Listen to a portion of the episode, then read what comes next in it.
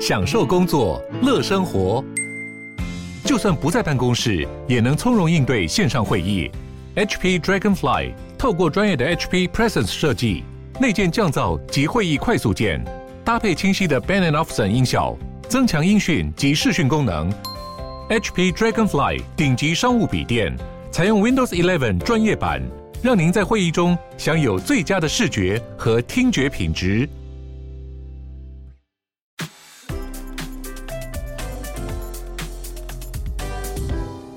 鲨语，带你关注那些有流量却没声量的有趣资讯。用十分钟的零碎时间，一起跟上这个永远跟不上的世界。在疫情期间，很多科技公司都索性让员工在家工作，即使政府的政策松绑，也一直维持着远端工作。很多员工都习惯了这样子的工作模式，也认为这样对工作更加稳定。永远的 work from home 的呼声也在公司内部水涨船高。不过，从去年下半年就开始传出。Google 的高层好像不太乐意员工再也不进办公室上班，说是这样子对团队的凝聚力有坏处。于是 Google 终于做出了决定，从四月四号开始，员工一周必须要进公司三天。至于哪三天需要来上班，则会依照部门和团队的需求。但过了四月四号以后，员工还是可以申请延长 Work from Home 的期限。目前全球的 Google 办公室已经核准了八十五趴的申请，大约有一万四千名员工可以继续延长远端工作。很多科技公司都是疫情开始最早实施远端工作的，但是随着疫情成为常态，像是 Google 就对于让员工回来办公室上班的情况很乐观，甚至上周开始到办公室上班都不需要戴口罩了。公司内部的按摩啊、咖啡厅和健身房也全部都正常营业。微软则是已经完全恢复了到办公室上班的模式。Amazon 则是已经取消了有打过疫苗的仓库工作人员戴口罩的规定。关于疫苗，Google 当然也是有要求回来上班的员工必须都要打过疫苗才行，否则的话来了依然要戴口罩跟做快筛。不知道这个把员工召回办公室的政策，员工会觉得如何呢？毕竟世界已经好多国家都在考虑把工作天缩短成四天，也有国家已经通过了实施一周四天的上班日，下班时间也无条件不用理老板。这时候，一直走在最前面的科技龙头 Google 却下令一周三天要到办公室，怎么好像是走了回头路？和暴龙一样流露着如此神秘光彩的恐龙并不多。虽然说所有的恐龙对我们来说应该都还是蛮神秘的，毕竟永远也看不到它们本人。但是暴龙这种生活在北美洲的著名恐龙，可能一直都被误会了。一个对于暴龙骨头和牙齿的新研究，发现暴龙这个品种的恐龙可能需要被重新分成三个不同的种类或亚种。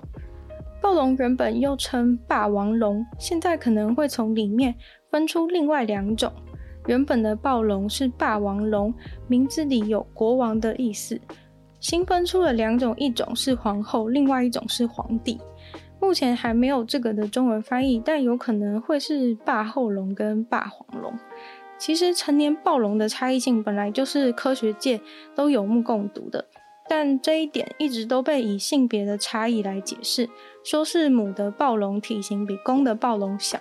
但是其实如果以暴龙的成长阶段，或者是本来就有不同种的暴龙来解释，也都说得通。其他的明显差异像是它们跟香蕉一样大的牙齿，有些暴龙有单独一个的英文字母 D 字形的门牙在它们的下颚，而且明显的比隔壁的牙齿要小非常的多。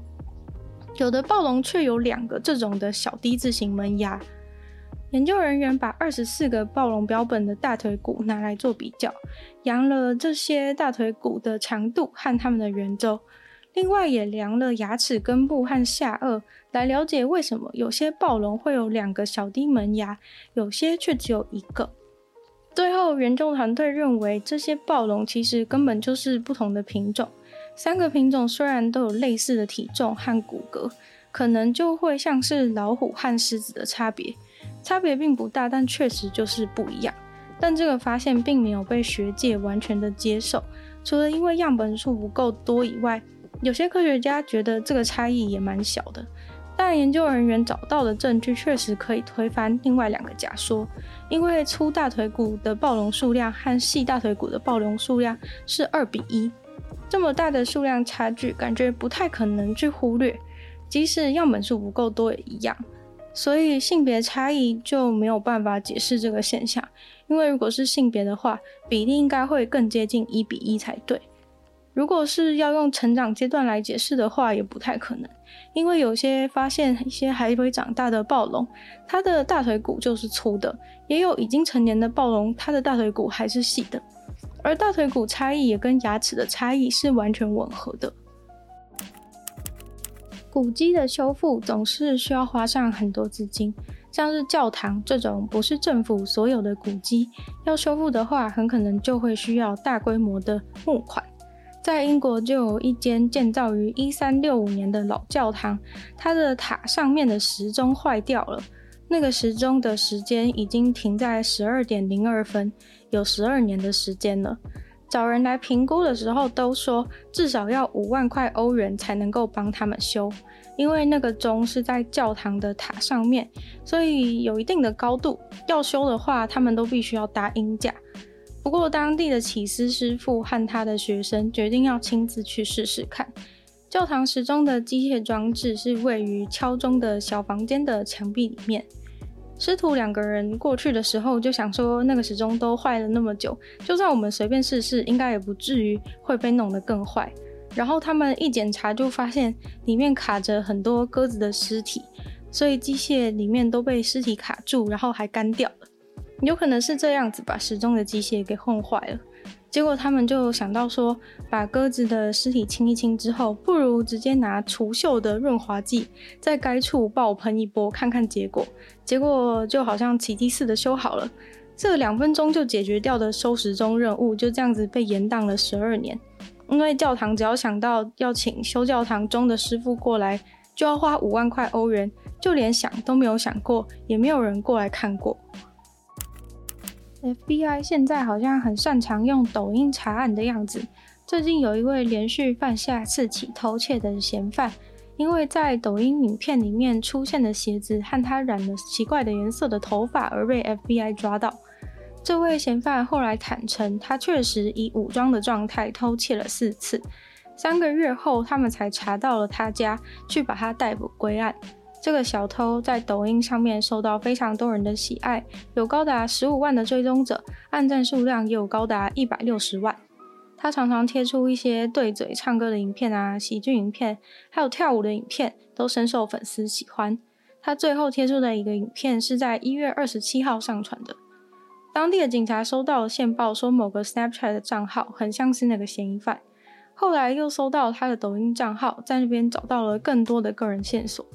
FBI 透过仔细观看他的抖音影片，发现，在好几个影片当中，都有露出他部分的头发是有一点粉紫色的，非常特别。这和很多目击者的叙述是符合的。后来又发在一个二零二零年九月的跳舞影片中，也有看到他穿的一双白色 Nike 的鞋子，上面有一点点红色，这也符合他去偷窃时所留下的证据。这些偷窃案件全部都发生在密西根州。在这四个偷窃案件中，小偷都拿了一把手枪，对着收银的店员，要求他们把钱装在他那个上面有一朵粉红色花朵的黑色后背包里面。后来警察到他家去围堵攻坚的时候，的确在他家里面找到了一把克拉克手枪，还有那个粉红色花朵的黑色后背包，跟他那双 Nike 的黑色网球鞋。抖音办案就是这么的神奇。今天的鲨鱼就到这边结束了，再次感谢订阅赞助我的会员超温券 Jason、KUN 毛毛、黑牡丹、SK 虽然求生还有 ZZZ。那其他有意愿赞助我的朋友，非常欢迎在下方 Patreon 的链接找到有更多不同的会员等级，还有不同的福利给大家参考。那就一样，希望喜欢鲨鱼的朋友可以把鲨鱼的节目分享出去，给更多人知道。然后在 Apple Podcast 帮我留星星，写下你的评论，然后也可以在任何留言区的地方跟我互动，或是去收听我的另外两个 podcast，女友的纯粹的不理性批判跟听说动物。那也可以订阅我的 YouTube 频道，是追踪我 IG。那就希望下月可以继续在每周二、四、六顺利与大家相见。那我们下次见喽，拜拜。